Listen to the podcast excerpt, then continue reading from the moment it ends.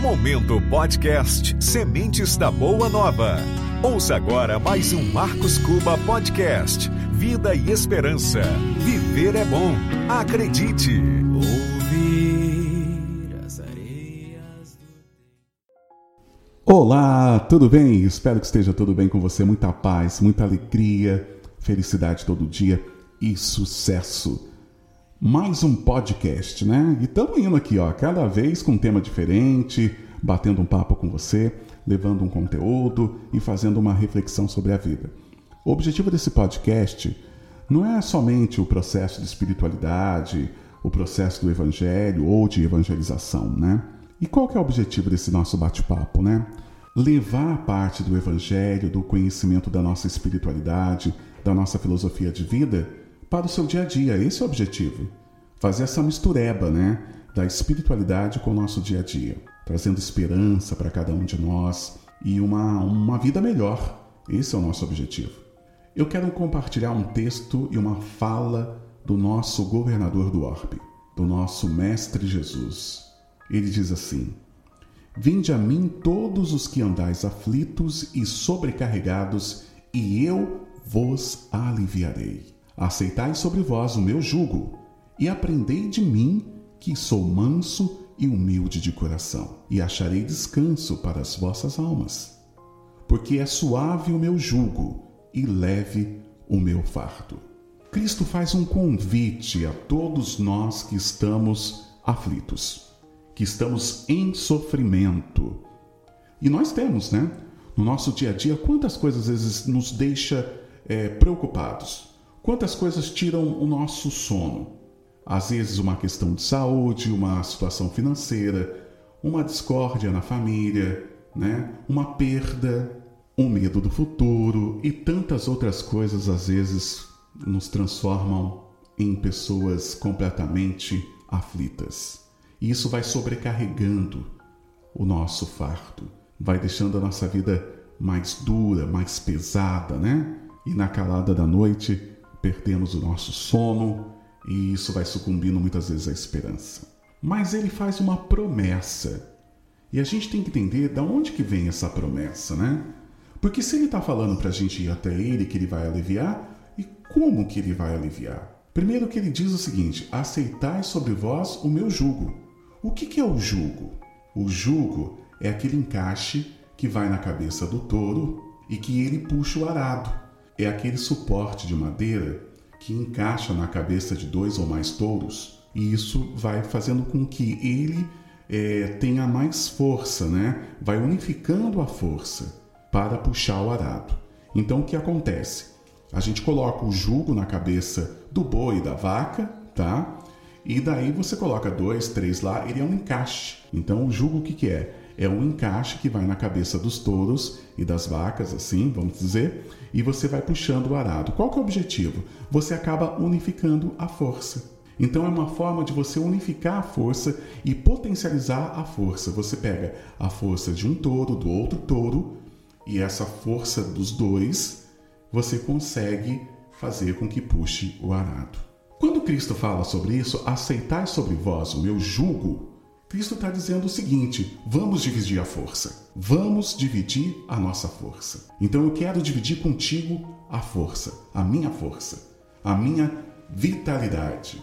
Mas entenda essa vitalidade como algo que vai te dar a condição de você suportar as suas dificuldades. Então, a primeira forma com que Cristo diz que vai vir esse alívio é através do compartilhamento. Olha que doido, gente. A gente às vezes lê isso e não consegue entender.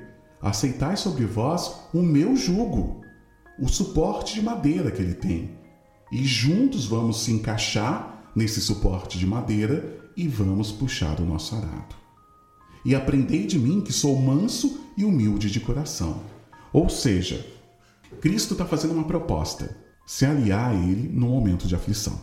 Pegar o jugo dele, juntar com o nosso jugo, e isso vai se transformar num jugo só, eu e você, você e ele. Todos nós juntos, puxando o nosso arado. E aprendei de mim que sou manso e humilde de coração. Por quê? Porque a gente hoje, o que, que nós mais buscamos no nosso dia a dia? Paz.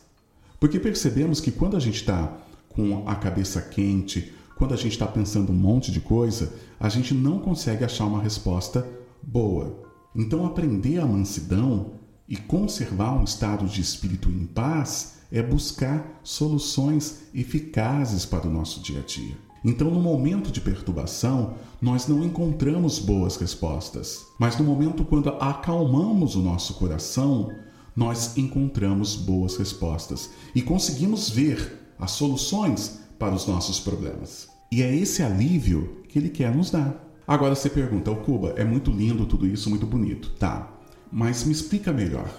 O que eu estou querendo dizer é o seguinte: que quando nós nos aliamos com os ensinamentos de Cristo, fica mais fácil a gente viver a nossa vida. Daí você vai falar assim: ah, você está falando de religião. Não estou falando só de religião, não. E não somente de espiritualidade. Estou falando de moral. Porque olha só, quem que foi essa persona? Quem que foi Cristo? Primeiro que foi um ser humano, tá? Ele veio e habitou na humanidade. Então ele se fez como homem. Isso é um ponto. Então Cristo viveu dor, ele teve seu sofrimento, ele teve seus momentos de alegria e seus momentos de tristezas. E o que acontece? Ele teve a suportabilidade para isso. Então ele traz para cada um de nós, conforme a sua conduta, conforme a sua performance no mundo, uma forma da gente suportar a nossa vida. E daí você pergunta como? Através de vários ensinamentos. Através das parábolas, através do que os apóstolos relatam e através da própria história. Não podemos esquecer que Cristo foi um divisor de águas. A história se divide antes e depois de Cristo, porque ele marcou a humanidade. Ele veio para esse planeta e marcou. Mas por que, que ele marcou? Pela forma dele ver o mundo, pela sua conduta e pelos seus ensinamentos. Não vamos nem entrar no mérito ele sendo nosso guia e modelo, ok? Mas vamos pensar de uma forma mais racional e mais simples para a gente poder entender. Nós temos uma pessoa que ensina a conduta de relacionamento, porque Cristo, quando ele trata sobre perdão, quando ele traz a humildade, quando ele traz a parte de relacionamento e de posicionamento que ele teve perante as pessoas, ele está espelhando um estilo de vida, um estilo de vida.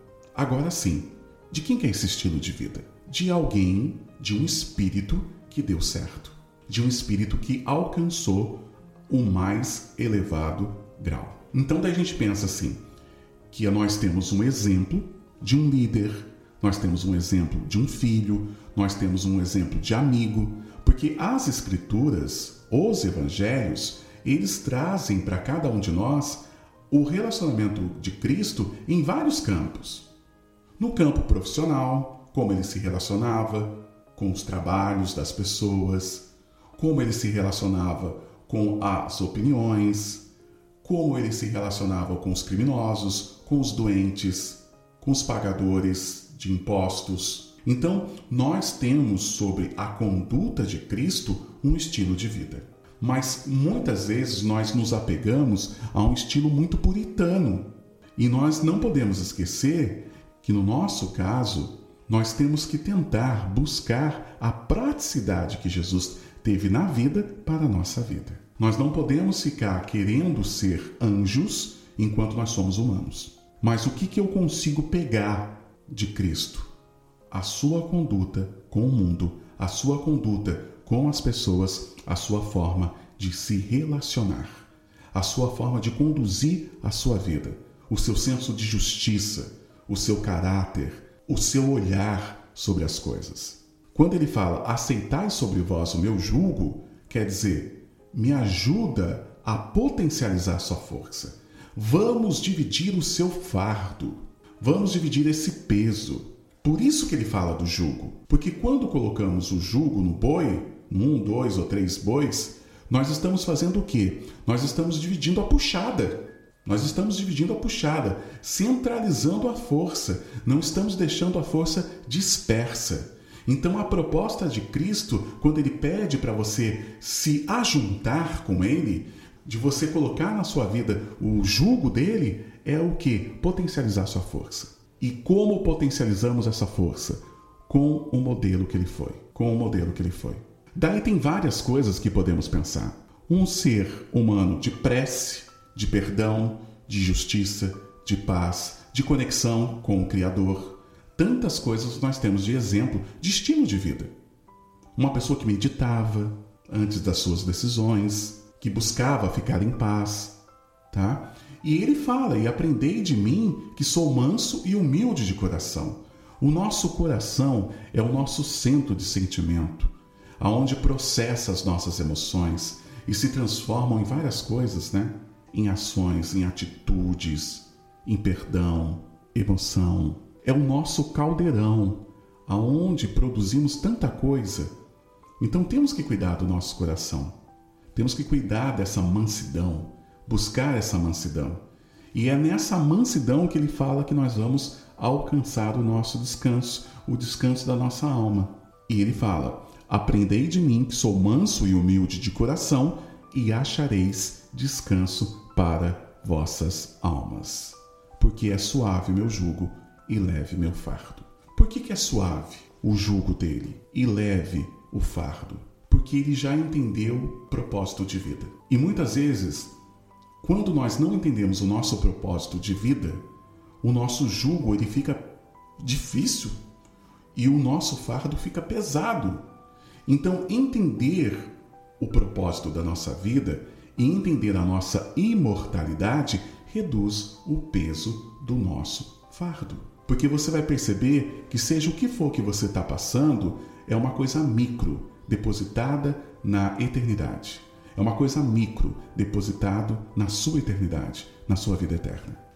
Então, uma experiência pequena, se a gente for colocar ela em relação a tudo que você viveu e que você vai viver.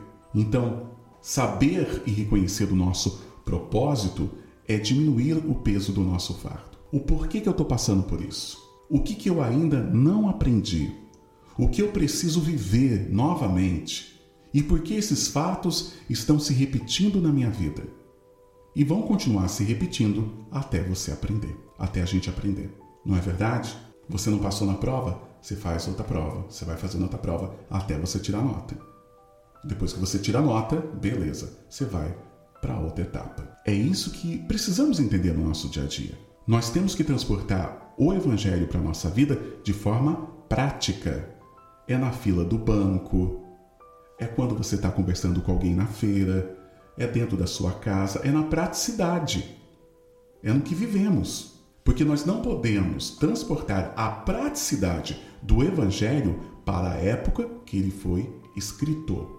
A praticidade do Evangelho tem que ser para a nossa época, para a nossa época, utilizando os exemplos que foram dados, utilizando a forma que foram, a fórmula, melhor dizendo, que foi dada. Então, é esse propósito do chamamento de Jesus, o jugo de Jesus, porque o jugo dele é um jugo com conhecimento, com informação, com discernimento, com potencialidade espiritual. Daí tem várias receitas que a gente pode citar. A leitura de um bom livro, assistir filmes edificantes, buscar estar em contato com pessoas positivas, perdoar o seu passado, acreditar que Deus cuida de cada um de nós, saber que cada um tem o seu tempo, buscar o crescimento da sua espiritualidade e descobrir qual que é o seu propósito de vida. A mansidão do nosso espírito, misturado com a humildade do coração e a esperança no futuro, tem a ver com o nosso propósito de vida. Encarar o nosso propósito de vida. Encarar a família que você pertence, os amigos que você tem, encarar também os inimigos que você tem, encarar o seu propósito de vida. Qual que é o seu propósito de vida em todo esse contexto? Por que, que você está aqui? Para dar certo, em primeiro lugar e, em segundo lugar, para evoluir. Ninguém veio para cá para perder tempo. A proposta de vida que você tem hoje é a melhor proposta de vida que você poderia ter.